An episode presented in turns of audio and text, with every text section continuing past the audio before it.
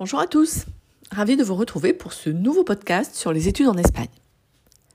Alors ce soir, c'est le moment de faire un point sur que sont les études en Espagne. Eh bien en Espagne, vous allez trouver des universités espagnoles dans lesquelles vous, en tant qu'étudiant français, vous faites le choix de postuler et de vous inscrire, éventuellement mais vous n'allez pas trouver des universités pour des Français en Espagne. Exprimé ainsi, vous n'avez pas l'impression que l'opposition entre les deux expressions est fondamentale. Pourtant, elle l'est. Et nous allons tenter de vous expliquer simplement et clairement en quoi ces deux formulations sont différentes. Une université en Espagne pour des étudiants français serait un établissement d'études supérieures qui aurait été conçu et organisé spécifiquement pour eux. Il répondrait parfaitement à leurs attentes, il serait adapté à leur culture, il prendra en compte leurs besoins et leurs demandes spécifiques. Si ce que vous cherchez en Espagne est de cet ordre, oubliez tout de suite votre projet d'études en Espagne, car ceci ne vous est proposé dans aucun établissement. Celui qui vous dira le contraire vous mentira. On constate d'ailleurs de plus en plus d'étudiants et de parents qui recherchent des études en français et gratuites en Espagne. Mais les études gratuites et en français, c'est en France qu'elles se trouvent. Peut-être un peu aussi en Belgique si vous avez de la chance au tirage au sort. Donc si c'est ce que vous cherchez en Espagne, ne partez pas en Espagne. Les études gratuites et en français, c'est en France que vous allez les trouver. En Espagne, la plupart des cours dans les universités sont en espagnol. Comme en France, la plupart des cours dans les universités ou dans les écoles sont proposés en français. Eh bien, en Espagne, c'est en espagnol. Pour y accéder, vous serez soumis au même calendrier que les Espagnols. Par exemple, si un candidat espagnol doit déposer sa candidature dans une université publique en Espagne entre le 8 juin et le 28 juin, un candidat français qui aura son bac, le résultat, le relevé de notes, le 6 juillet, sera alors hors délai et ne pourra pas postuler l'année de son bac. L'université espagnole ne va pas vous attendre. Pour accéder aux universités espagnoles, vous serez soumis aux mêmes exigences que les étudiants espagnols.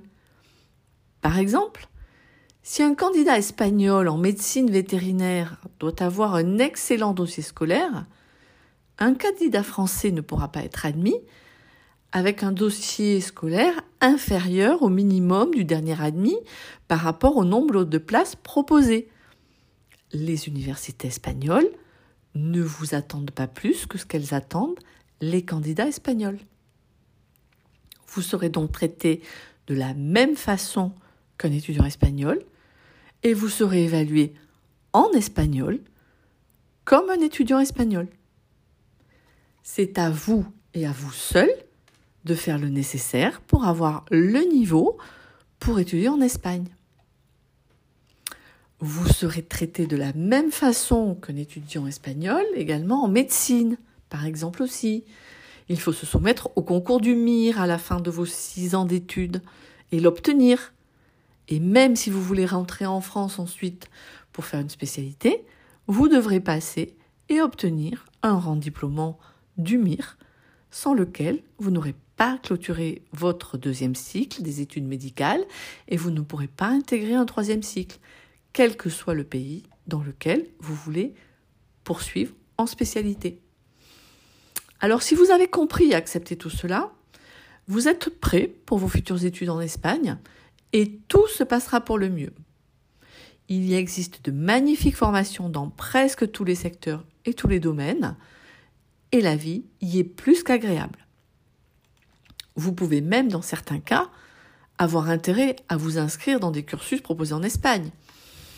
C'est le cas par exemple pour des formations en sciences de la santé audioprothèse, kiné, dentaire, veto, où vous aurez notamment des examens et pas de concours. C'est aussi le cas sur des écoles d'architecture, des écoles d'ingénieurs, des écoles de commerce, où vous ne passerez pas par des prépas. Vous rentrerez directement dans les cursus qui vous intéressent. À la fin de vos études, vous y obtiendrez un diplôme officiel, espagnol, pas européen comme certains vous le disent parfois pour des raisons commerciales, qui vous permettra d'exercer en France aux conditions prévues entre la France et l'Espagne dans le cadre des accords européens. À l'issue de certaines formations en sciences de la santé, les offres d'emploi sont d'ailleurs très nombreuses et les professionnels formés en Espagne très reconnus en France. Toutefois, les universités et écoles que vous envisagez d'intégrer, je vous le répète, sont des étudiants espagnols. Et cela a donc son importance à plusieurs niveaux et sur plusieurs points que nous allons tenter de détailler. Tout d'abord, pour les universités publiques. Toutes les informations que vous trouverez sont en espagnol. Les processus administratifs et les calendriers sont conçus pour des élèves espagnols. Ils ne vous seront souvent pas adaptés. Ils seront parfois pas du tout compatibles avec vos propres dates d'examen, que ce soit du bac, de la PACES ou des différents concours d'accès au prépa en France. Les personnels de ces universités communiqueront par mail, par téléphone ou sur le site avec vous en langue espagnole, quasiment uniquement. Vous serez soumis, comme on l'a dit précédemment, aux mêmes exigences sélectives que les élèves espagnols. Ça s'appelle la nota de corte. C'est la moyenne la plus faible acceptée dans un cursus donné, une année donnée, dans une université donnée le système de notation français sur 20 points est souvent un désavantage par rapport au système de notation espagnol sur 10 points. Les professeurs français tiennent compte principalement des erreurs et attribuent souvent des notes plus sévères. Et les professeurs espagnols, eux, sont plus dans la valorisation des réponses positives et donc ont souvent des notes moins sévères euh, attribuées à leurs élèves. Donc vous êtes défavorisés. Vous trouverez peu de collaboration de la part des personnels pour certains d'entre eux, la venue d'étudiants étrangers, dont les études sont alors financées par les impôts qu'ils payent eux-mêmes, n'est pas toujours vue d'un très bon œil en Espagne. Ces mêmes étrangers que vous serez, qui posent d'ailleurs plein de questions qui comprennent rien à ce qu'on leur raconte, peuvent donc aussi parfois être mal perçus et mal reçus. Vous ne trouverez pas d'accompagnement proposé pour vos échanges avec les universités publiques en Espagne, à part celui que nous avons mis en place à France Espagne Education depuis deux ans. Quelle différence maintenant si vous souhaitez hein, vous inscrire dans une université privée? Tout d'abord, vous devez être conscient que ce sont des entreprises commerciales et qu'en tant qu'étudiant français ou famille d'étudiants français, vous n'y êtes certainement pas préparé. Nous connaissons un peu cela en France pour les écoles de commerce, mais pour les formations en sciences de la santé ou en école d'ingénieur, par exemple, les démarches et les processus peuvent surprendre. Alors, quelles conséquences cela va-t-il avoir? Vous serez en contact avec des commerciaux qui sont commissionnés sur les ventes qu'ils réalisent. Leur unique objectif est de vendre. Vous êtes la cible de produits marketing destinés à rentabiliser et à faire prospérer une entreprise. Surtout sur des cursus qui ne sont pas en espagnol. En anglais, c'est le cas. Et en français, c'est la seule motivation de l'université qui les propose.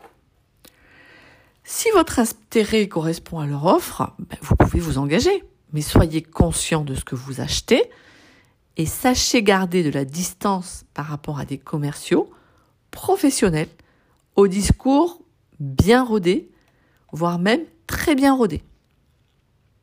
Soyez préparés à leur démarche, relance, envoi de nombreux mails, appels téléphoniques multiples, démarche commerciale assez agressive, surtout pour celui qui ne s'y attend pas.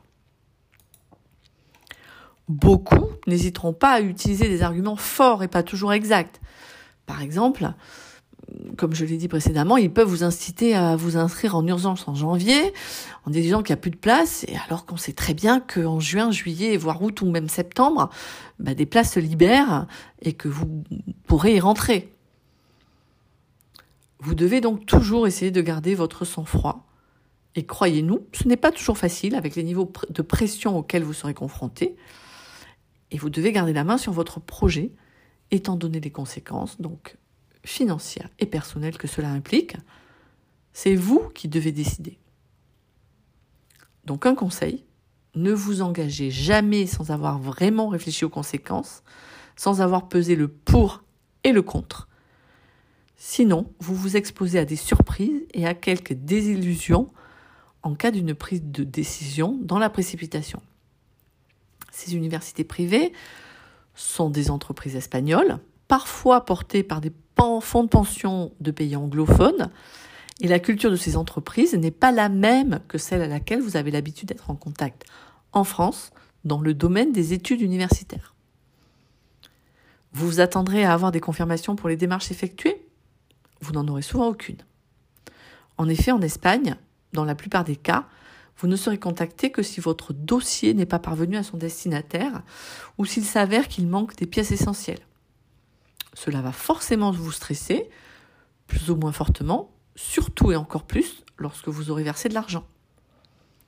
Vous allez tenter des démarches, multiplier les contacts par mail, par téléphone, mais vous n'obtiendrez pas ce que vous attendez. Un document écrit, daté et signé, car ce n'est pas leur mode de fonctionnement. La plupart des documents dont vous aurez besoin ne s'obtiennent que par l'intermédiaire d'une démarche que vous allez effectuer de façon autonome, et qui se fera en ligne depuis votre interface personnelle sur le site de l'université une fois que vos paiements auront été réalisés.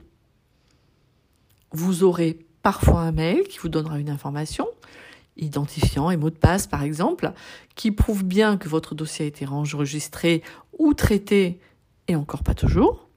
Vous pourrez aussi recevoir un mail si votre dossier n'est pas parvenu au destinataire ou s'il manque des pièces essentielles, par contre, vous ne recevrez jamais, certainement, de courrier postal ni d'appel téléphonique, sauf ceux des commerciaux.